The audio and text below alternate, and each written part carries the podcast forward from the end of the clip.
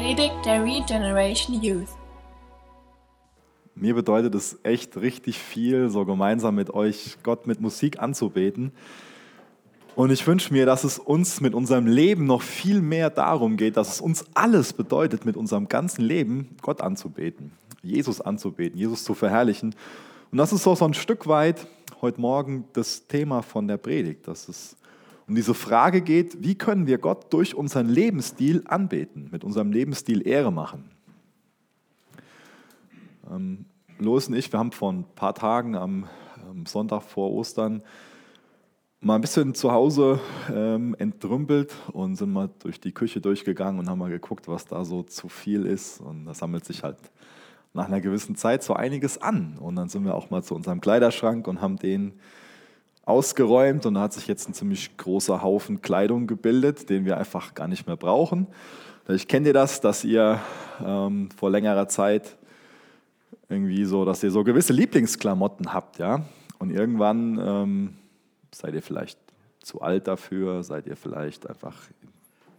Man ändert sich einfach, der Stil ändert sich ein bisschen.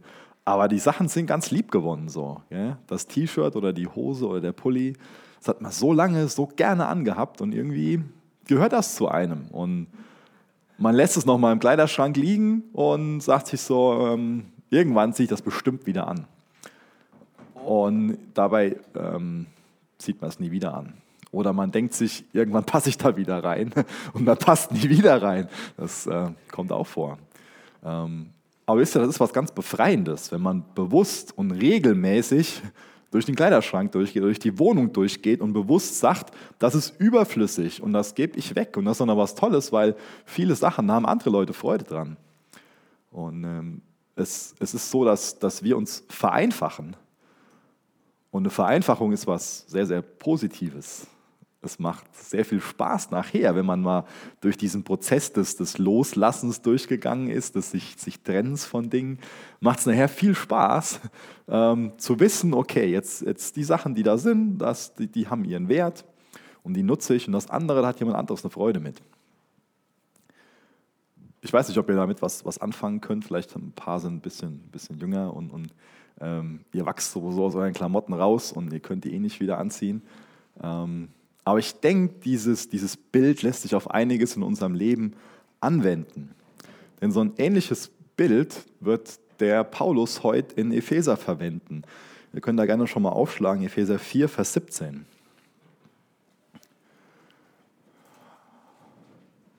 Jetzt mal angenommen, ihr macht ähm, ganz normal Schule und seid dann mit der 10. Klasse fertig oder mit, mit eurem Fachabitur oder was ihr immer habt. Wenn ihr in die Schule geht, dann müsst ihr nicht groß auf eure Kleidung achten. Also nicht wir hier in, in Deutschland. Woanders gibt es Schuluniformen und so. Aber wir hier in Deutschland, wir können einfach so in die Schule gehen, wie, wie wir halt so mögen. Und dann ist es ganz normal, dass du irgendwie abgetragene Hosen anziehst, wo irgendwie Risse drin sind ähm, und ausgebeulte Chucks anhast.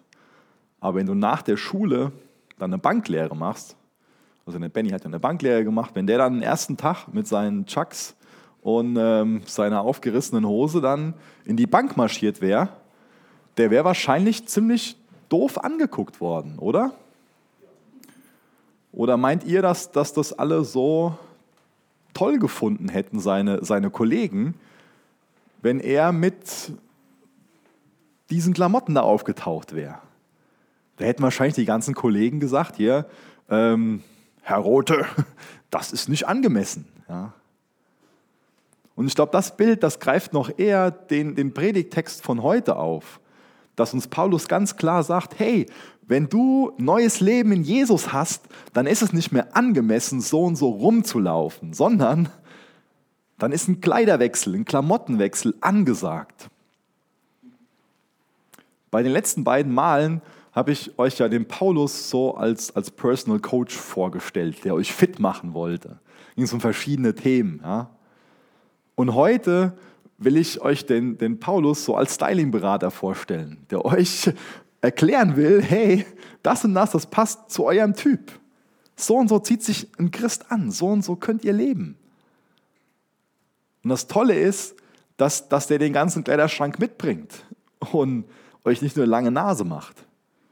Vielleicht kennt ihr das Gefühl, ähm, im Internet unterwegs zu sein und ihr seht irgendwelche Dinge, die ihr gerne besitzen würdet. Ob das jetzt Kleidung ist oder irgendwas für die Wohnung oder für die, für die Jungs ähm, irgendwelche technischen Produkte. Ähm, ich weiß nicht, ist ja schon mal so, dass, dass man sich da, äh, dass so ein gewisser Neidfaktor vielleicht bestehen kann. Dass man sich schon irgendwie so denkt, so ja, das, das würde zu mir passen, aber ich kann es mir einfach nicht leisten. Und das könnte ja auch so eine, so eine, so eine Sache sein von dem, von dem Paulus, dass er uns heute Morgen zwar erklärt und uns sagt, das und das würde toll an euch aussehen, das würde zu eurem Stil wunderbar passen, aber dass ihr euch dann irgendwie so fragt, so ich habe nicht das Geld dafür, um mir das zu kaufen oder ich weiß nicht, wie ich diese Charaktereigenschaften anziehen soll. Das ist ja oft so ein, so ein Problem. Und vielleicht haben wir eine lange Nase und meinen so, ja, ich, ich wäre ja gerne liebevoller. Oder ich würde ja lieber aufbauende Worte sagen, als Worte, die jemanden runterziehen und kaputt machen. Aber irgendwie kriege ich das nicht hin. Und da geht es heute Morgen im Text drum, dass Paulus mit einem Kleiderschrank von neuen Sachen ankommt und es ist alles da und uns auch noch sagt, so und so kannst du es anziehen. Und da wünsche ich mir, dass wir alle Bock drauf haben, uns von Paulus erklären zu lassen, wie wir die alten Sachen ablegen können, das Neue anziehen können. Ich hoffe, dass wir das alle feiern und viel mehr in dem neuen Leben. Das wäre wunderbar, wenn das geschehen würde. Ich fange mal an, in Epheser 4, Vers 17 bis 19 zu lesen. Und da bekommen wir erstmal erklärt, wie Jetzt muss ich überlegen, ob ich das Wort sagen darf. Ich darf es, glaube ich, nicht sagen als, als Jugendpastor von der Bühne, wie ähm, bescheiden wir, wir aussehen. bescheiden ist noch okay, oder? Aber ihr könnt euch gerne ein stärkeres Wort vorstellen. Nur nicht, nur nicht hier im Gottesdienst, gell? Also. Epheser 4, Vers 17. Ich will vor Gott bezeugen, dass ihr nicht mehr leben sollt wie Menschen, die Gott nicht kennen und deren Denken ohne Sinn und Ziel ist. Ihr Verstand ist verfinstert und sie sind von dem Leben, das Gott für sie hat, weit entfernt, weil sie von ihm nichts wissen wollen und ihre Herzen hart geworden sind. Gleichgültig überlassen sie sich ganz ihren ausschweifenden Leidenschaften und suchen gierig nach jeder Art von Verlockung. Von Natur aus sind wir genauso, wie der Paulus hier beschrieben hat. Was der Paulus hier macht, ist, dass er uns einen Spiegel vorhält und uns zeigt, so und so siehst du aus. Und das ist nicht gut, dass du so und so aussiehst. Und das Tolle ist, dass wir durch den Text dann noch entdecken werden, dass uns der Paulus nicht nur sagt, das ist doof, wie du aussiehst, sondern dass er uns auch noch sagt, du solltest so aussehen und so und so wirst du zu dem. Ja? Und das ist was, was sehr, sehr Konstruktives, also was sehr, sehr Aufbauendes. Es ist nicht so, dass uns der Paulus nur von oben herab anguckt und uns sagt, hey, den Charakter, den du hast, oder das Wesen, was du hast, die Art, wie du bist, so wie du aussiehst, das ist ganz bescheiden. Ja, das ist und uns so irgendwie so, so abkanzelt. Sondern er macht uns deutlich, was wir für ein Problem haben. Das beschreibt er sehr, sehr zutreffend. Die Dinge, die stimmen. Aber das ist nicht demotivierend, das ist nicht, nicht der, der zerstört uns nicht, der macht uns nicht kaputt damit, sondern er hilft uns, unser Problem zu erkennen.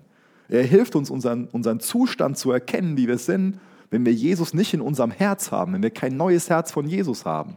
Und dann erklärt er uns, wie wir aus dem Zustand rauskommen. Dann erklärt er uns nicht nur das Problem, sondern auch die Lösung.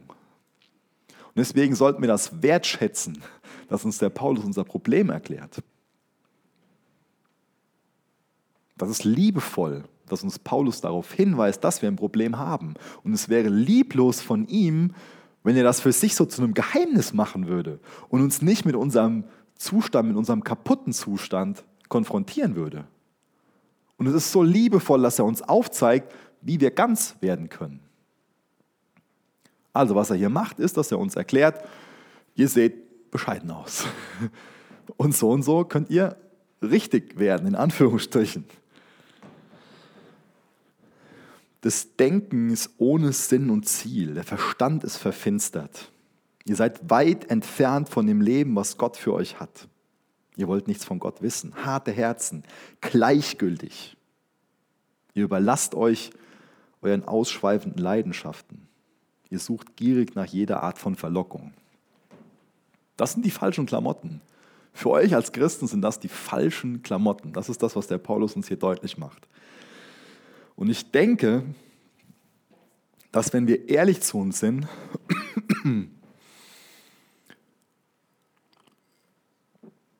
ich denke, wenn wir ehrlich zu uns sind, dann erkennen wir über uns an, das, was mit uns nicht stimmt. Oder? Wir, wir wissen irgendwie, so wie wir sind, das ist nicht so richtig. Ich glaube, das ist was, was jeder Mensch ganz tief in seinem Herzen weiß.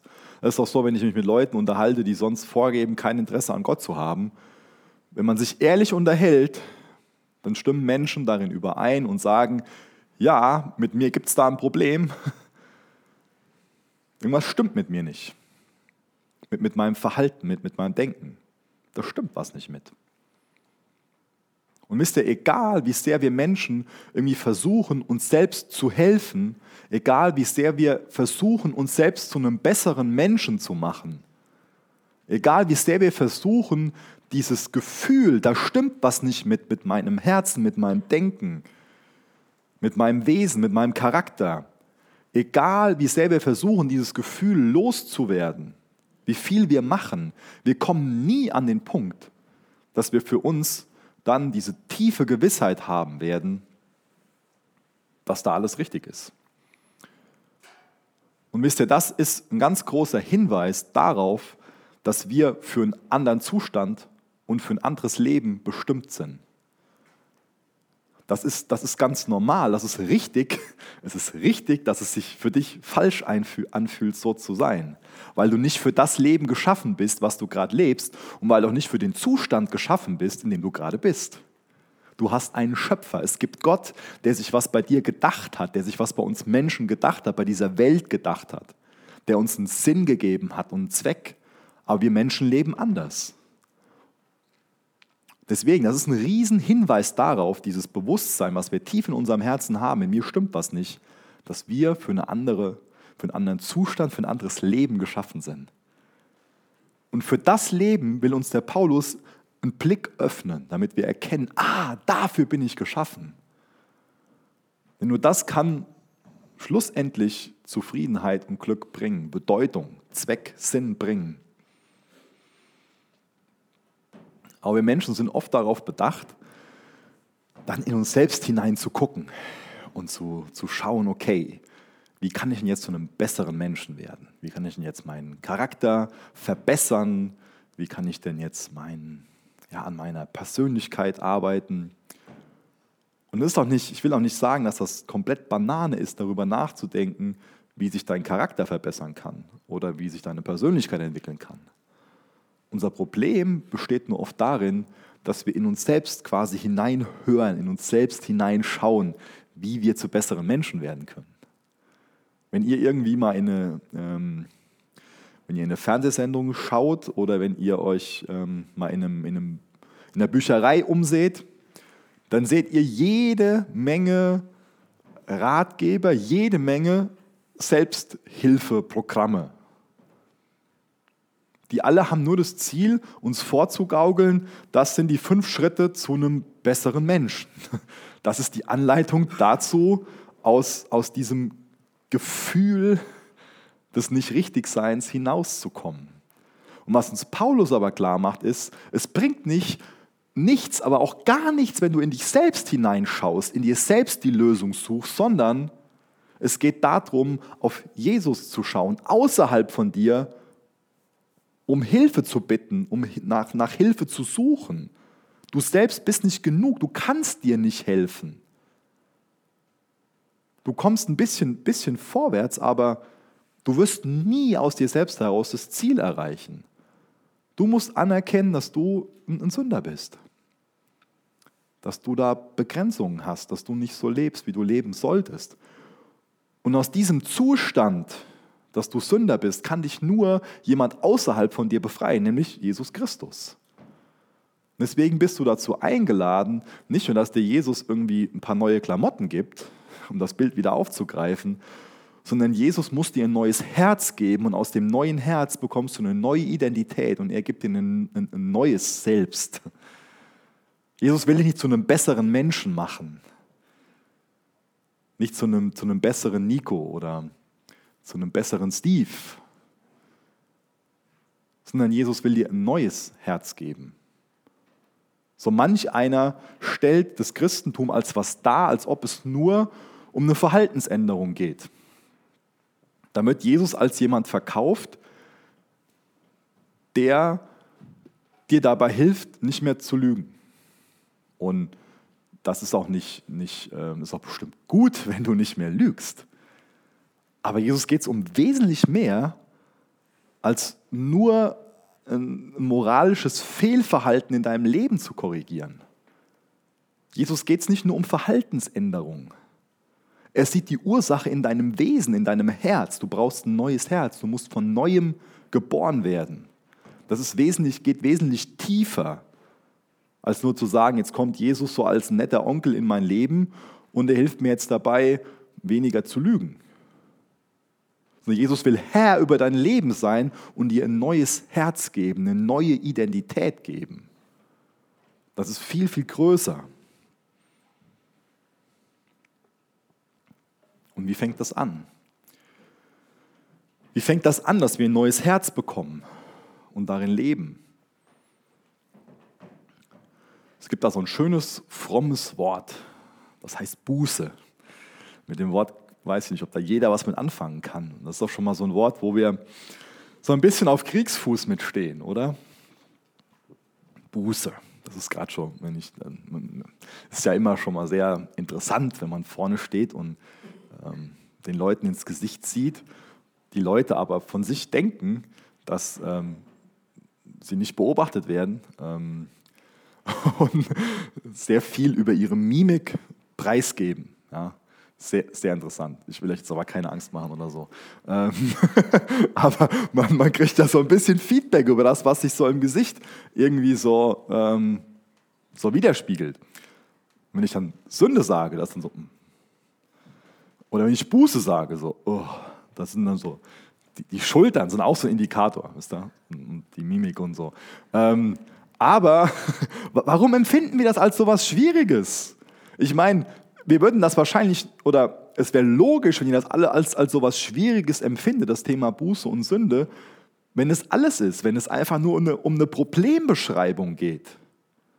Und ich glaube, so nehmen wir oft die Bibel schon mal wahr, dass die Bibel uns nur auf ein Problem aufmerksam macht. Und das wäre natürlich sehr unbarmherzig. Das wäre das wär echt mies, ganz ehrlich. Und ich glaube, das haben wir auch schon oft so bei Freunden erlebt oder in der Schule erlebt, dass wir einfach nur gesagt bekommen, du bist schlecht. Oder das, was du da und da gemacht hast, ist Banane. Und dann fühlen wir uns einfach nur als Versager. Und dann kann ich es verstehen, wenn wir das Wort Sünde, wenn wir das Wort Buße einfach nur als was äußerst Deprimierendes empfinden. Aber auf die Art und Weise, wie Paulus das macht, sollten wir die Begriffe Sünde und Buße nicht als was Deprimierendes empfinden, sondern sollten uns darüber freuen, ja, hier wird ein Problem von mir beschrieben, aber ich bekomme die Lösung gezeigt. Ja? Ich bekomme dabei geholfen, ein neuer Mensch zu werden. Ich bekomme nicht nur gesagt, du hast komplett ätzende Klamotten an, sondern hier sind neue, ich bezahle sie dir und so kannst du anziehen. Das soll eine Botschaft der Freude für uns sein. Da sollten wir Bock drauf haben. Und wisst ihr was, was das Wort Buße, was das bedeutet? Das bedeutet Sinnesänderung. Und das ist ein riesengroßes, wichtiges Wort, Sinnesänderung. Das bedeutet, dass sich unser Denken ändert. Nicht, dass wir unseren Verstand ausschalten, sondern dass du ganz bewusst deinen Verstand gebrauchst. Es geht Jesus nicht darum, dir zu sagen, das musst du einfach so glauben, schalt deinen Verstand aus. Ganz im Gegenteil. Das, das Christentum fußt darin, dass es eine, auch eine, ein Stück weit eine Religion des Verstandes ist. ist. Die ist begründet. Sinnesänderung bedeutet, dein Denken soll sich ändern. Nicht ausschalten, dein Verstand soll nicht ausgeschaltet werden, sondern dein Denken, dein Sinn soll richtig werden. Darum geht's. Und wenn dein, wenn dein Denken richtig wird, dann ändert sich dein Verhalten. Deswegen ist die Frage, was in deinem Denken ist falsch, wenn du gerne dein Verhalten ändern willst. Und ich denke, da liegt oft ein Riesenproblem für uns begründet, dass wir nicht hergehen und wenn wir uns irgendwie falsch verhalten, tief genug nach der Ursache, nach der Wurzel suchen. Wir alle, jeder von uns hat Situationen, wo wir unser Verhalten bereuen, wo wir für uns sagen, da will ich anders werden, da will ich besser werden. Ich habe das regelmäßig, dass ich darüber betrübt bin und mich, mich, mich selbst ankotze, ganz ehrlich. Weil ich wieder mich so und so verhalten habe. Und was machen wir in den Situationen? Was ich oft falsch mache, ist, dass ich mir dann einfach nur so, doof, dass ich das gemacht habe und das nächste Mal mache ich das anders. Ja? Aber das reicht nicht. Da sind wir an der falschen Adresse. Wenn wir uns anders verhalten wollen, dürfen wir nicht am Verhalten ansetzen. Das macht vielleicht gerade noch überhaupt keinen Sinn für dich, aber vielleicht wird es gleich ein bisschen Sinn machen. In Bezug auf unser Verhalten ist der Herr Verhalten nicht der Ansprechpartner. Unser Verhalten ist der falsche Ansprechpartner in Bezug auf unser Verhalten. Wo, wo will ich da damit hin, so mit, mit dem Gedanken? So ein paar haben ziemliches Fragezeichen im Gesicht. Was ist mal ein gutes Beispiel? Ähm, das könnte funktionieren. Und zwar hatte ich mal Stress mit unserem Telefonanbieter. Soll ja, soll ja vorkommen, dass man Stress mit seinem Telefonanbieter hat. Und ich habe ähm, ständig sehr lange Gespräche geführt mit so einer netten Frau ähm, über die Hotline. Und es war nicht schön. Ähm, so, was man dann auch so denkt und sagt und so, war nicht lustig. Und die Frau konnte mir nicht helfen. Und irgendwann habe ich der gesagt, jetzt schickt's mir. Ich muss jetzt mit ihrem Vorgesetzten reden. Und wisst ihr, das war der Schlüssel. Ich war vorher einfach an der falschen Adresse. Sie, sie war nicht dazu befähigt, sie war, ihr war es nicht erlaubt, mir da wirklich mit, mit dem Problem, was ich hatte, weiterzuhelfen. Ich habe einfach mit der falschen Person gesprochen und musste mit der richtigen Person reden. Um das Bild ein bisschen zu verdeutlichen, sie war quasi für die Abteilung nicht zuständig und ich musste mit einer anderen Abteilung telefonieren. Oder sie war nicht kompetent genug und ich musste mit jemandem reden, der kompetent genug ist und mir helfen kann. Und das ist ein gutes Bild für unser Verhalten. Wir reden oft in Bezug auf unser Verhalten mit dem Herrn Verhalten, aber der ist nicht der Abteilungsleiter, sondern der Abteilungsleiter ist unser Herr Denken. Befass dich nicht mit deinem Verhalten, wenn sich dein Verhalten ändern soll, sondern befass dich mit deinem Denken, wenn sich dein, Denk wenn sich dein Verhalten ändern soll. Ha. Wenn sich dein Denken ändert, dein Sinn, Buße, Sinnesänderung, dann kann sich dein Verhalten ändern. Die, die Ursache davon, dass wir nicht so leben, wie wir leben sollten, liegt darin, dass wir ein falsches Denken haben. Und das ist ganz normal, dass wir ein falsches Denken haben, weil wir einfach in einem sündigen Zustand aufwachsen, weil wir in dieser Kultur leben, weil wir in dieser Welt leben. Deswegen musst du in Prozessen denken, dass du hergehst und sagst, ich bin eine neue Schöpfung in Jesus und deswegen verbringe ich jetzt Zeit mit Gottes Wort, deswegen verbringe ich Zeit mit, mit mit Christen und habe geistliche Gemeinschaft, tausche mich darüber aus. Deswegen lese ich in der Bibel, deswegen bin ich im Gottesdienst, deswegen lese ich Bücher, deswegen setze ich mich mit Jesus auseinander. Er ist ja jetzt mein Leben. Ich setze mich mit ihm auseinander. Lass mir, lass das Denken von ihm prägen und nicht mehr durch das, was mir die Gesellschaft irgendwo sagt. Das musst du prüfen, welches, welches Denken dem Denken der Welt gleicht, welches Denken wirklich von Jesus ist. Und wenn sich dein Denken ändert, dann wirst du dich auch anders verhalten. Ganz, ganz, ganz, ganz, ganz wichtige Geschichte, die wir jetzt, wo wir jetzt noch einige Hinweise zu bekommen in nächsten Versen, wie das funktionieren kann, wie wir diese Klamotten die wir da angeboten bekommen, die sogar schon gewaschen sind, die wir gerade anziehen können, wie, wie das passieren kann. Das bekommen wir in den nächsten Versen beschrieben, und zwar ab Vers 20. Doch ihr habt das Wesen von Christus anders erlernt. Ihr habt ihm doch zugehört und kennt die Wahrheit, die in ihm ist. Deshalb sollt ihr euer altes Wesen und eure frühere Lebensweise ablegen, die durch und durch verdorben war und euch durch trügerische Leidenschaften zugrunde richtete.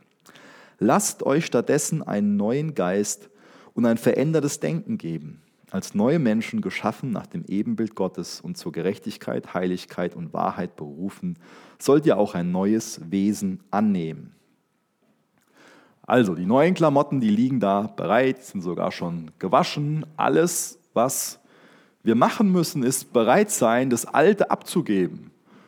Eben habe ich das beschrieben, wie Lois und ich dann bei dem einen oder anderen so, hm, zieh mir das nochmal an. Ne? Bereit sein, das Alte abgeben. Ganz radikal sagen, das ist alt und da was, da was Neues. Du kannst nichts Neues anziehen, wenn du das Alte noch anhast. Das passt nicht. Das ist ein No-Go. Das ist so eine, so, so eine Grundgeschichte, die wir verstehen müssen. Wir können nicht das Alte anbehalten. Wir können nicht sagen, ach, das habe ich so lieb gewonnen und das ist so, fühlt sich so schön an und das habe ich so schön eingetragen und das, das gehört einfach zu mir. Das, das funktioniert. Wir können nicht hergehen und sagen, das Alte will ich behalten und dann ziehe ich so einen neuen Schal dazu an und ein neues Sakko. Das funktioniert nicht. Entweder sind wir bereit und sagen, ich trenne mich von dem Alten und dann kann ich was, dann kann ich was Neues anziehen. Und wie fängt das an? In Vers 21 steht da, dass wir Jesus zugehört haben. Wisst ihr, ohne dass ich was, ohne dass ich neue Informationen bekomme, ohne dass ich neues Wissen bekomme, wie will sich dann mein Denken ändern? Nur wenn ich jetzt irgendwie ein Gefühl dafür habe, dass es falsch ist zu lügen, weiß ich noch gar nicht, was es bedeutet, die Wahrheit zu sagen und wie ich die Wahrheit sagen kann. Und deswegen ist wirklich Beziehung mit Jesus so wichtig. Wisst ihr, wir, wir beten ja kein Buch an, wir beten nicht die Bibel an, sondern wir beten Jesus an. Er ist unser Freund und mit ihm haben wir eine Beziehung. Und wir hören ihm zu. Und dann wird unser Denken davon geprägt. Und dann wird sich das auch in unserem Verhalten niederschlagen. Das ist ein Automatismus, das funktioniert ganz natürlich. Wenn du dich falsch verhältst, fang an, Jesus an dein Denken zu lassen. Und dann steht hier in Vers 22 das Alte ablegen. Du wirst dann mit Dingen konfrontiert. Du wirst damit konfrontiert, dass ein gewisser Lebensstil falsch ist. Und dann ist die Frage, bin ich bereit, das Alte abzulegen? Und das kostet uns oft ziemlich viel. Und ich gebe euch mal ein Beispiel. Ich habe vor ein paar Wochen mit jemandem gesprochen, der sagt, ähm, der hat mir das ziemlich aufgewühlt, in Tränen hat er mir erzählt, dass er einfach total betrübt darüber ist, dass er sich regelmäßig abends im Bett noch auf seinem Smartphone Pornos anguckt. Und das war ihm komplett, das war ihm einfach, da hat er sich für, für geschämt. Und wir haben dann über verschiedene Sachen gesprochen, was man tun kann, damit er das überwinden kann. Und wisst ihr, eine Sache, die ich gesagt habe, war, Geh nicht mit deinem Smartphone ins Bett. Leg das einfach abends ins Bad oder gib es bei deinen Eltern ab oder leg es irgendwo hin, dass du nicht drankommst. Und wisst ihr was, da hat es schon, schon gehakt. Dann kann ich ja gar nicht mehr abends mit meinen Freunden über WhatsApp schreiben, wenn ich abends im Bett bin. Und ja, das ist, ein, das ist ein Preis, den wir bezahlen, wenn wir sagen, ich mache das nicht mehr. Wir, wir, legen was ab, wir, wir, wir verzichten auf was. Aber weißt du was, den, den Preis, den wir für die Sünde bezahlen, der ist immer wesentlich höher als der Preis, den wir dafür bezahlen, dass wir zum Beispiel sagen, nee, ich gehe abends ohne Smartphone ins Bett. Das muss uns bewusst sein. Und da können wir auch nicht radikal genug sein. Das, das höre ich auch schon mal so. Ja, wir Christen, wir müssen ja aufpassen, dass wir nicht zu radikal sind. Es können ja zu radikal sein, zu sagen, ich habe keinen Fernseher mehr in meinem Zimmer. Zum Beispiel. Das, können, das ist Unsinn. Warum ist das zu radikal? Das gehört einfach dazu, dass wir das Alte ablegen. Und dann kann es sein, dass wir für gewisse Zeiten einfach bewusst sagen, nee, zack, das, das haue ich ab, weil, weil mir nimmt es mehr weg als... Christ sein, das bedeutet, dass wir Jesus ähnlicher werden wollen. Was bedeutet das? Deswegen bist du bereit, radikal zu sagen, zack, das hat keine Rolle mehr in meinem Leben, das, ähm, mir ist das mit dem WhatsApp-Schreiben abends, das ist mir nicht so wichtig. Ähm, Hauptsache, ich habe nicht mehr die Gelegenheit, da dann mir den Rotz anzusehen. Und dann in Vers 23 steht was von einem neuen Geist und von einem veränderten Denken. Zu dem neuen Geist will ich dir nur eine kurze Frage stellen. Wenn du darauf vertraut hast, dass Jesus Christus für dich persönlich am Kreuz gestorben ist, dann hast du Gottes Geist in deinem Leben. Dann bist du versiegelt mit Gottes Geist. Du hast Gottes Geist. Und die Frage, die ich dir aber stellen will, ist, hat Gottes Geist dich? Denk, denk da mal drüber nach. Das ist was, was du nicht so in einer Sekunde beantworten kannst. Das ist vielleicht so eine Frage, die du dir heute Abend mal stellen kannst, bevor du ins Bett gehst. Hat mich Gottes Geist, also ich habe Gottes Geist, aber hat mich Gottes Geist? Und dann geht es da um verändertes Denken. Wisst ihr, wenn, wenn wir unser altes Denken ständig noch damit füttern und nicht bereit sind, Sachen abzuhacken, wie will sich ein neues Denken bilden? Und das neue Denken, das ist, hängt nochmal viel mit dem zusammen, mit diesem über Jesus lernen und so. Das bedeutet, in Gemeinschaft zu leben, wirklich sich, sich dazu füttern, sich Nahrung zu geben. Liest du die Bibel? Hast du Gemeinschaft mit anderen Christen? Hast du auch einen, auch einen Rechenschaftspartner? Wisst ihr, wir müssen bei vielen Sachen einfach nur eingestehen, dass wir zu schwach sind. Und dann brauchen wir einen guten Freund, wo wir sagen, hey, ich habe da ein Problem mit Pornografie, ich habe ein Problem damit, laufen zu lügen, ich habe ein Problem damit, das und das zu machen. Bitte sprech mich da mal regelmäßig drauf an. Frag, frag mich da mal, wie, wie es da in meinem Leben aussieht. Wir brauchen so Rechenschaftspartner. Das ist so ein Segen, wenn wir uns dazu mal durchringen. Und wenn wir anerkennen, wir brauchen diese Hilfe. Deswegen willst du überwinden oder willst du länger im Sumpf der Sünde leben und dich einfach nur dreckig fühlen? Oder willst du da rauskommen? Paulus erklärt dir wie. Er reicht dir die Hand. Er, er zeigt dir das, wie du die neuen coolen Klamotten anziehen kannst. Aber ich denke, eine Sache dafür ist grundlegend, dass Jesus, wie ich das eben so mies formuliert habe, nicht nur so ein netter Onkel ist, der dir jetzt mal hier und da ein bisschen hilft.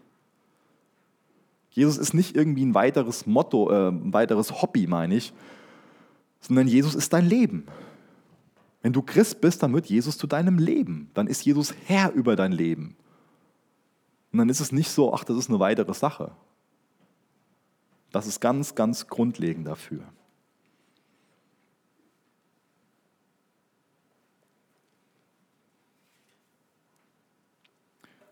Ich habe jetzt so einen Teil davon beschrieben, wie wir Sieg über Sünde, über schlechte Gewohnheiten haben können. Und habe damit so gesagt, okay, wir müssen auf der einen Seite hergehen und bewusst sagen, ich zum Beispiel, um in dem Bild zu bleiben, ich, ich gehe nicht mit dem Handy ins Bett. Aber grundlegend geht es Jesus um unser Denken. Das ist alles nur so, das ist wichtig, so dann zu sagen, Fernseh, Handy weg. Das, äh, oder ich, ich verzichte auch auf die und die Freundschaften, ich verzichte auf die und die Umgebung, das ist eine Sache. Aber ultimativ geht es Jesus dann, das, ist, das sind nur die ersten Schritte, ultimativ geht es Jesus darum, dir ein neues Denken zu geben. Das ist voll wichtig, dass du das begreifst. Weil was, was hast du davon? Also, Jesus geht es ja nicht nur darum, dass, dass du dir nicht mehr ein Porno anguckst, sondern ihm geht es darum, warum du das machst und dass du im Richtigen lebst. Ihm geht es darum, dir ein richtiges Denken zu geben in Bezug auf Sexualität, in Bezug auf Beziehungen. Er will dir Leben Überfluss geben, auf der einen Seite. Und auf der anderen Seite, er will, dass, dass er durch deinen Lebensstil verherrlicht wird. Dass er Ehre bekommt durch deinen Lebensstil. Und das geschieht nur, wenn du im richtigen Herzen dabei bist. Wenn du von seinem Denken geprägt bist, dann hast du eine richtige Motivation zu leben. Das soll das Ziel sein. Das Ziel ist nicht nur die Vermeidung von, von irgendwas in deinem Leben. Und ich glaube, dass, dass, dass dass da auch viele Pastoren einen riesen, riesen Fehler machen, dass nur mit Sünde konfrontiert wird und gesagt wird, du musst es vermeiden zu stehlen, du musst es vermeiden, schlecht zu reden, du musst es vermeiden, dir ein Porno anzusehen. Christsein ist nicht eine Vermeidungsstrategie von gewissen Dingen. Das wäre absoluter Fail, wenn wir so denken würden. Sondern es geht darum, dir zu zeigen, wie du ein Leben Überfluss haben kannst, was Gott ehrt. Und das ist auch das, was der Paulus in den nächsten Versen klar macht. In Vers 25 sagt er uns zum Beispiel, hör auf zu lügen und sagt einander die Wahrheit, weil wir aufeinander angewiesen sind. Wir werden jetzt hier mit verschiedenen Klamotten konfrontiert, die uns nicht passen. Lügen passen keinem Christen. Ist einfach nicht mehr, ist nicht mehr in. Das ist total out zu lügen. Es ist nicht angemessen, als Christ zu lügen. Aber wie gesagt, es geht nicht nur hier um eine Vermeidungsstrategie zu sagen, du sollst nicht mehr lügen, sondern es geht darum, die Wahrheit zu sagen. Das heißt, wir überwinden das Böse, indem wir das Gute tun. Die Wahrheit sagen. Und Worte sind was ganz Mächtiges. Allein dazu könnte man eine ganze Reihe an Predigten halten. Und wenn das für euch so ein, so ein Ding ist mit, mit Worten und so, da komme ich gleich nochmal drauf, drauf zurück, da, auf dieses Thema, dann kon konzentriert euch mal darauf, ähm, auf, auf den Jakobusbrief. Da gibt es ganz viele Verse in Bezug auf unsere Zunge. Lest mal durch die Sprüche durch. Worte sind ganz mächtig. Und ich glaube, dass da auch eine, eine, eine geistliche Dimension drin liegt. Nämlich Jesus sagt von sich selbst, dass er die Wahrheit ist. Die Wahrheit ist eine Person. Jesus ist die personifizierte Wahrheit. Und was wird über den Teufel gesagt im Kontrast? Dass er der Vater der, der Lüge ist. Danke. Das hat eine geistliche Dimension. Wir machen da geistliche Türen auf. Wir glauben, dass Gottes Wort nicht leer zurückkommt. Wenn wir Gottes Wort, wenn wir Wahrheit sprechen, dann wissen wir, dass es was macht. Das macht was mit der Welt um uns herum, mit unserem Herz, mit unserem Denken und mit den Menschen um uns herum. Das ist eine geistliche Tür, die wir öffnen. Und wenn der Teufel jetzt der Vater der Lüge ist, was für eine geistliche Tür öffnen wir dann?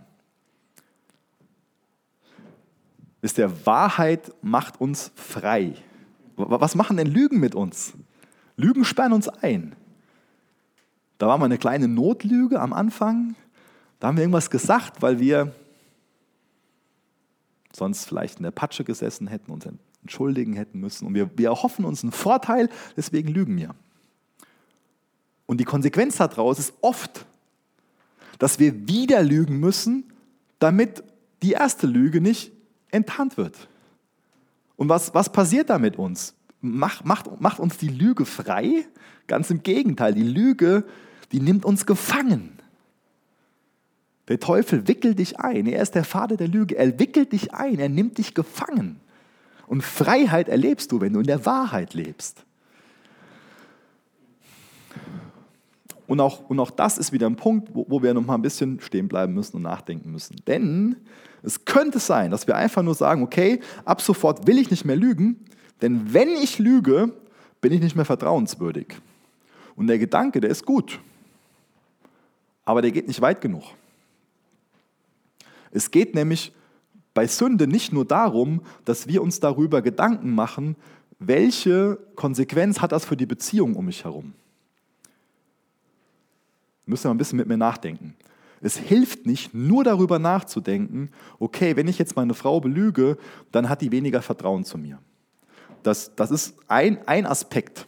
Das ist gut, darüber nachzudenken, was Sünde für negative Konsequenzen hat für die Beziehung. Denn jede Sünde, jede Form von Sünde wird Konsequenzen haben für die Beziehungen, in, in denen die geschehen, diese Sünden. Das ist so. Aber es reicht nicht, auf dieser Ebene zu denken, sondern es ist auch wichtig, auf der Ebene zu denken. Und deswegen habe ich bewusst diese geistige Dimension da drin angesprochen. Es hat Konsequenzen auf dein Zeugnis, es hat Konsequenzen darauf, was du als Christ über Gott aussagst. Und es sollte eine stärkere Motivation für dich sein, nicht mehr zu lügen, weil du dadurch Gott verunehrst und Gottes Namen beschmutzt, als dass du darunter leidest. wer ist denn jetzt im Zentrum von, von, von deinem Leben? Bist du das? Du willst nicht mehr unter den Lügen leiden, unter der Konsequenz? Oder drehst du dich um Gott? Ist Gott im Mittelpunkt oder stehst du im Mittelpunkt von deinem Leben? Es sollte eine wesentlich stärkere Motivation für dich sein. Nicht, dass du darunter leidest und die negativen Konsequenzen, sondern dass du Gottes Namen beschmutzt, dadurch, dass du lügst. Und das trifft auf die ganzen Sünden zu. Vers 26 und 27. Sündigt nicht, wenn ihr zornig seid und lasst die Sonne nicht über eurem Zorn untergehen. Gebt dem Teufel keine Möglichkeit, durch den Zorn Macht über euch zu gewinnen. Das ist die einzige Sache, die da aufgelistet ist, wo wir jetzt auf Anhieb denken könnten, ja, da, da fehlt jetzt irgendwie so dieses, dieses Gegenüber. Da wird nur gesagt, Zorn ist schlecht und ähm, naja, es fehlt das, was wir eigentlich machen sollen. Zorn ist nicht immer schlecht. Ich lese mal ein Zitat vor von dem Aristoteles. Und zwar hat er gesagt, jeder kann wütend werden, aber mit der richtigen Person wütend zu sein, im richtigen Maß, zur richtigen Zeit, für den richtigen Zweck und auf die richtige Weise, das ist nicht einfach. Zorn an sich ist nicht Sünde. Das Ding ist, du sollst nicht im Zorn sündigen. Wenn wir zornig sind, sind wir oft kurz davor zu sündigen. Aber die Frage ist auch, was sind wir zornig? Ganz ehrlich, ich bin oft auf Menschen zornig, die meinen Stolz verletzen. Und wisst ihr, was ich da mit meinem Herzen mache? Wenn ich zornig bin in Bezug auf, auf Menschen, weil sie mich verletzt haben, dann mache ich mein Herz zu einem Spielplatz für den Teufel. Ich öffne ihm eine Tür, dass er meine Gedanken und mein Herz, dass er mit mir rummachen kann. Und dann wird aus dem Spielplatz oft ein Schlachtfeld. Und dann wird mein Herz zu einer Räubergrube. Es ist wichtig, dass wir auf die richtigen Sachen zornig sind. Sollte dich zum Beispiel zornig machen, dass es Krieg gibt in einem anderen Land, dass Ungerechtigkeit da herrscht, dass durch den Krieg die Bevölkerung unterdrückt wird. Ungerechtigkeit sollte uns zornig machen. Aber was machen wir dann mit unserem Zorn?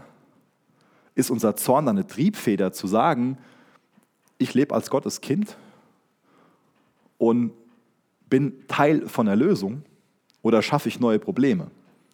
Durch Zorn kann ich oft neue Probleme schaffen, ich kann aber auch Teil von der Lösung werden. Und Zorn sollte dich immer zu Gott wohlgefälligen Lösungen motivieren. Wer ein Dieb ist, soll aufhören zu stehlen. Vers 28. Wer ein Dieb ist, soll aufhören zu stehlen. Er soll seine Hände zu ehrlicher Arbeit gebrauchen und dann anderen, die in Not sind, großzügig geben. Hier auch wieder die Dinge gegenüber. Nicht stehlen, sondern ehrliche Arbeit. Ich finde das interessant, was ähm, ein, ein, Rabbi gesagt hat. Ähm, und zwar folgendes Zitat: Wenn du deinem Sohn kein Handwerk lehrst, lehrst du ihm ein Dieb zu sein. Wenn du einem Sohn kein Handwerk lehrst, lehrst du ihn, ein Dieb zu sein. Wer ein Dieb ist, soll aufhören zu stehlen. Er soll seine Hände zu ehrlicher Arbeit gebrauchen und dann anderen, die in Not sind, großzügig geben. Der Text ist so tief, der ist so reich. Ich finde das wunderbar, was darin steht. Wisst ihr, zu, zu stehlen ist was sehr Beschämendes, oder? Zu stehlen ist nichts, was uns zufriedenstellt. Überhaupt nicht. Wir tun jemand anderem weh. Wir verletzen jemand anderen, um dann was zu besitzen, was wir nicht verdient haben. Biblische Arbeitsethik wäre mal ein gutes, gutes Thema für ein paar Predigten. Das werde ich mal irgendwann machen, vielleicht im Sommer oder so. Das ist ein ganz wichtiges Thema. Ist es zufriedenstellend, was zu haben, was nicht wirklich mir gehört, wo ich nicht für gearbeitet habe? Es ist sowas Tolles, dass Gott Arbeit erfunden hat. Arbeit gibt es nicht erst seit dem Sündenfall. Das gab es auch schon vorher. Das ist was ganz Kostbares, dass wir arbeiten können. Dass wir auch was besitzen können. Das hat Gott so eingerichtet. Du arbeitest hart für was, du schwitzt für was. Und dann kannst du was besitzen. Dann hast du was geschafft mit deinen Händen, mit deiner Arbeitskraft, mit deiner Disziplin. Das ist was Tolles. Dann hast du was, wo du dich auch darüber freuen kannst. Denn du besitzt es. Du hast es nicht einem anderen genommen, sondern du besitzt es. Das ist was ganz anderes. Das ist was, was, was dann Bedeutung hat. Und auch hier, wie gesagt, Paulus sagt nicht nur, nicht stehlen, sondern er, er zeigt uns auf, was Leben bedeutet. Es ist viel schöner, wie wir dann im Text auch gelesen haben, den anderen, die in Not sind, großzügig geben. Wisst ihr, das ist Bedeutung. Jemand anderem was zu nehmen, dann gucke ich in den Spiegel und wen sehe ich da? Ich sehe einen Dieb. Ich sehe jemanden, der, was, der, der jemand anderen beraubt hat, der das gar nicht verdient hat. Aber wenn ich in den Spiegel gucke und ich weiß, hier ist jemand, der mit ehrlicher Arbeit was verdient hat und ich kann noch anderen was geben, das ist was ganz anderes, oder? Das ist Leben. Und du als Kind Gottes darfst so leben. Deswegen denk, denk auch so über deine Arbeit. Nicht so, oh, Hauptsache schnell in den Feierabend gehen so, und faul sein und so. Geh mal auf bibelserver.de, gib mal faul ein. Lese die ganzen Verse durch und lass dir helfen. Es ist was ganz anderes, wenn du was mit deinen Händen schaffst und dann anderen helfen kannst. Das ist was ganz anderes. Das ist Leben. Das steht dir als ein Kind Gottes. Vers 29, verzichtet auf schlechtes Gerede, sondern was ihr redet, soll für andere gut und aufbauend sein, damit sie im Glauben ermutigt werden. Aus der Fülle des Herzens redet der Mund, steht in Matthäus 12, Vers 34. Also Herz und Mund haben eine Verbindung. Und das passt wieder super zu dem, zu dem Rest. Mit was fütterst du dein Denken? Mit was fütterst du dein Herz? Aus der Fülle des Herzens redet dein Mund. Schlechtes Gerede oder aufbauende Worte. Es macht so viel mehr Freude, andere zu unterstützen, ihnen Flügel zu geben, als ihre Flügel zu stutzen. Es macht so viel mehr Freude, jemanden anzufeuern bei einem 50-Meter-Lauf, als jemandem das Bein zu stellen. Und wir können mit unseren Worten ganz leicht das Bein stellen und wir können mit unseren Worten auf der anderen Seite auch in Leben hineinsprechen, dass jemand eine extra Motivation bekommt und extra Kraft bekommt und, und losrennt und es doch ins Ziel schafft. Deswegen sei ein Ermutiger mit deinen Worten.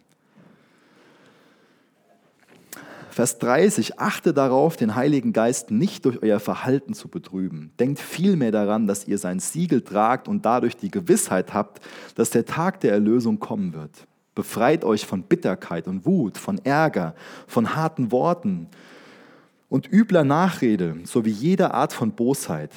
Seid stattdessen freundlich und mitfühlend zueinander und vergebt euch gegenseitig, wie auch Christ, wie auch Gott euch durch Christus vergeben hat. Hier ist auf der einen Seite Bitterkeit, auf der anderen Seite Vergebung. Bitterkeit, Vergebung. Das sind wieder so Sachen, die tief in unserem Herz drin sind. Da hat mich jemand verletzt. Der hat das und das gemacht. Wie konnte er das und das und das sagen? Und da gibt es Sachen, die sind total tragisch. Es gibt, sind bestimmt äh, in jedem jeder, der hier sitzt, hat bestimmt Sachen in seinem Leben erlebt, wo ich dir von wünschen würde, dass du die nie erlebt hast. Große Ungerechtigkeit, wo vielleicht deine Eltern was gesagt haben oder egal wer, wo dir irgendwas widerfahren ist, was, was einfach Terror war. Wo ich, dir, wo ich dir wünsche, dass dir das nie passiert wäre. Dinge, wenn ich davon wüsste, würde mir das bestimmt leid tun. Aber die Frage ist, was du damit machst, was das mit dir macht. Du kannst es, du kannst es nicht ändern, dass jemand anderes so was Schlimmes gemacht hat.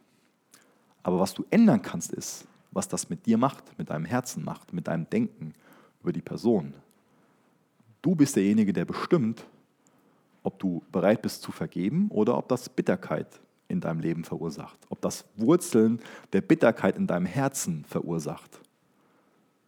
Du bist derjenige, der sich davon gefangen nehmen lässt oder der das gefangen nimmt und ans Kreuz bringt und sagt, Jesus, ich bin schwer beladen, ich bin mühselig. Hier hast es, nimm mir das ab. Und das sollte eine, Übung für dich sein. Das geschieht in so Sachen oft nicht so mit einem Mal. Aber das kannst du einüben, dass du das immer wieder gefangen nimmst und sagst, Jesus, hier ist es, damit bin ich beladen, das macht mich mühselig, das macht mir Mühe und hier hast es. Und das lässt sich auch zu einem Überwinder werden. Also zu lernen, zu verzeihen und zu vergessen, Das ist, glaube ich, ein Geheimnis für ein glückliches christliches Leben. Ich überspringe mal zwei Verse und mache in Vers 3 und 4 weiter vom nächsten Kapitel. Weil ihr Gott gehört, soll es keine Unzucht, Unreinheit oder Habgier unter euch geben. Andere übersetzen besser, soll es nicht unter euch genannt werden. Genauso unpassend für euch ist schmutziges, dummes, anzügliches Gerede. Vielmehr sollt ihr Gott danken. Wenn ich mal meine Kinder abends ins Bett bringe, dann lesen wir Bibelgeschichten zusammen und dann beten wir noch gemeinsam und das sind für mich schon mal einfach wunderbare Zeiten, weil abends sind die meistens total einfach und reden nochmal über den Tag so. Und wir haben uns jetzt einmal darüber unterhalten, über das Thema Dankbarkeit.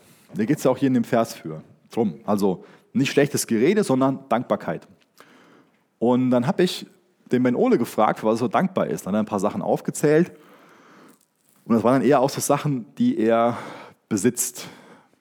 Zum Beispiel das Hochbett, wo er drin schläft. Ist er total dankbar für. Und dann habe ich ihn gefragt, gibt es nicht noch irgendwie andere Sachen so? Und dann hat er von sich aus gesagt, ich bin dankbar, dass in Deutschland kein Krieg ist. Da dachte ich so, toll. Und dann fing er an zu plaudern und ich war echt, ich war ziemlich weggehauen über das, was der gesagt hat. Und zwar hat er mir gesagt, ich bin dankbar, dass in Deutschland kein Krieg ist, weil die Punkt, Punkt, Punkt, den Namen jetzt nicht sagen, ist äh, ein Mädel, syrisches Mädel bei ihm aus dem Kindergarten, ähm, die kann nicht mehr in Syrien leben, weil da ist Krieg. Und ich bin dankbar, dass, dass wir in Deutschland keinen Krieg haben. Die musste fliehen, die musste alles zurücklassen. Aber die ist jetzt hier in Deutschland und ich bin dankbar dafür, dass wir dir helfen können. Der hat mehr begriffen als viele andere Deutsche. Und er ist geistlicher als viele andere, andere Deutsche. Ganz ehrlich. Das sage ich nicht, weil er mein Sohn ist. Aber das sage ich, weil es so viel schlechtes Gerede gibt. Die Flüchtlinge und die bringen uns den Islam und das und das. Und es gibt so viel schlechtes Gerede, was uns Christen überhaupt nicht steht. Und wir sollten dankbar dafür sein, dass wir zum Beispiel hier keinen Krieg haben. wir sollten dankbar dafür sein, dass wir anderen Menschen helfen können. Das sollte uns jubeln lassen. Das ist eine geistliche Einstellung. Und das andere das sollte noch nicht mal unter uns genannt werden. Und hier geht es ja dann viel um Unzucht und Unreinheit und so, aber auch Habgier. Aber ich will noch mal gerade auf, auf diese sexuellen Dinge eingehen. Da wird gesagt, das soll nicht unter euch genannt werden.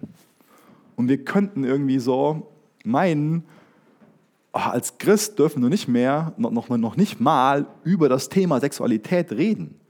Und das wäre falsch.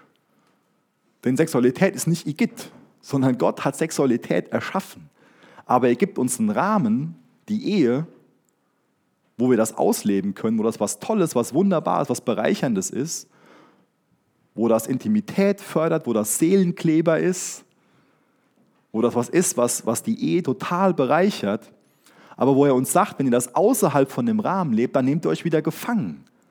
Und ich will nicht, dass ihr gefangen lebt, dass ihr euch kaputt macht. Wisst ihr, außerhalb von dem Rahmen macht euch das kaputt, nimmt euch das gefangen. Aber ich will, dass ihr frei seid, dass ihr Leben Überfluss habt. Aber denkt nicht über Sexualität, dass das was ist, was Igitt ist. Sondern es gibt einen Rahmen und es gibt ein innerhalb und ein außerhalb von dem Rahmen. Und wie gesagt, schlechtes Gerede, auch so anzügliches Gerede, komische sexuelle Witze, oder auch herabwürdigende Sachen über Mädels, das, das soll nicht unter uns genannt werden. Warum? Weil wir so Dinge nicht verharmlosen sollen. Und es ist so einfach, in der Schule, auf der Arbeit mitzulachen.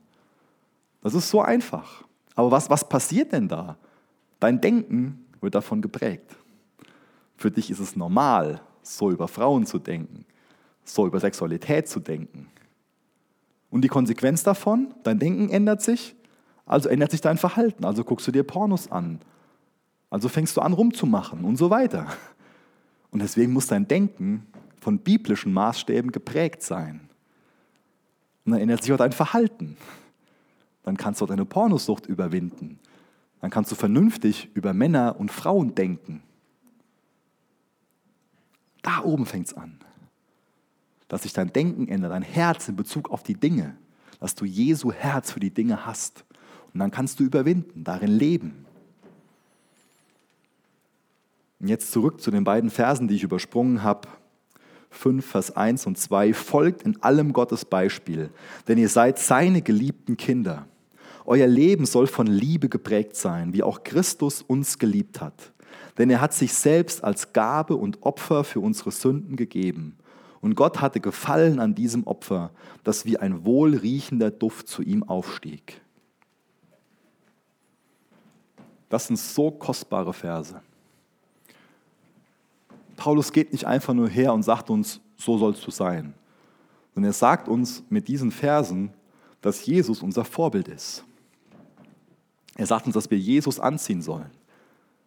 Er sagt uns, ihr habt die, diese ganzen Klamotten, die, die stehen alle bereit. Der Kleiderschrank steht da, ihr müsst die Sachen noch nicht mal mehr waschen, ihr könnt die direkt anziehen. Und das passt euch. Legt das Alte ab, zieht das Neue an. Und Paulus geht nicht her und sagt uns, ihr müsst da und dazu werden, sondern er sagt uns, durch den Glauben an Jesus seid ihr in Christus, ihr seid eine neue Schöpfung.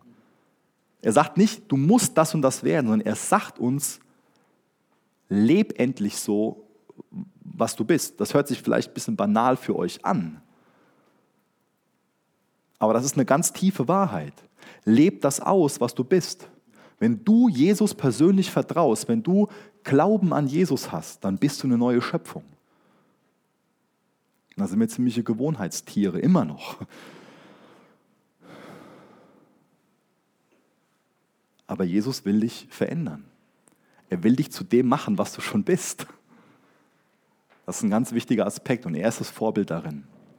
Wir lesen also viel über sein Beispiel und wir leben so viel über seine Liebe. Und da dreht sich für uns oft drum, dass wir geliebt werden wollen. Und das ist das, was dir Jesus anbietet. Und das ist eine wichtige Frage, die wir uns stellen müssen.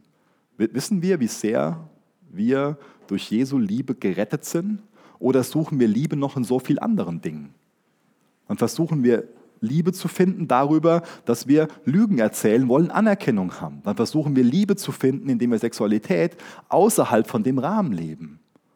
Und das nimmt uns alles gefangen und macht uns kaputt. Und das zeigt nur, wir sind auf der Suche nach Liebe, nach Anerkennung. Deswegen weißt du, dass du ein Geliebter bist, dass du geliebt bist. Das ändert alles für dich. Alles, alles. Bist du noch auf der Suche nach Liebe oder hast du wirklich wahre Liebe in Jesus gefunden? Jesus, ich danke dir für heute Morgen, ich danke dir für, für dein Wort, ich danke dir für, die, für das, was du uns mitgegeben hast. Und ich bitte dich, dass, dass wir verändert nach Hause gehen.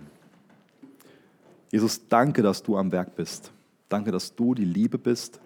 Danke, dass du uns retten willst dass du unseren Sinn ändern willst, dass du uns dabei helfen willst, Buße zu tun, dass du uns dabei helfen willst, Altes abzulegen und Neues anzuziehen.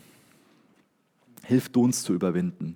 Jesus, ich bitte dich, dass niemand hier entmutigt rausgeht und sich einfach nur dreckig fühlt wegen seiner Sünde, sondern dass wir beschämt über unsere Sünde zum Kreuz gehen, dir bekennen, wo wir versagt haben, wo wir schlechte Gewohnheiten haben, dass wir das auf den Punkt bringen dass wir es dir bekennen, dass wir es uns vergeben lassen und dass wir uns von dir das Alte abnehmen lassen und das Neue geben lassen. Hilf uns, in dem Neuen zu leben. Verherrliche du durch, durch unsere Leben. Amen. Danke für das Anhören der Predigt. Weitere Informationen findest du unter www.regenerationyouth.de.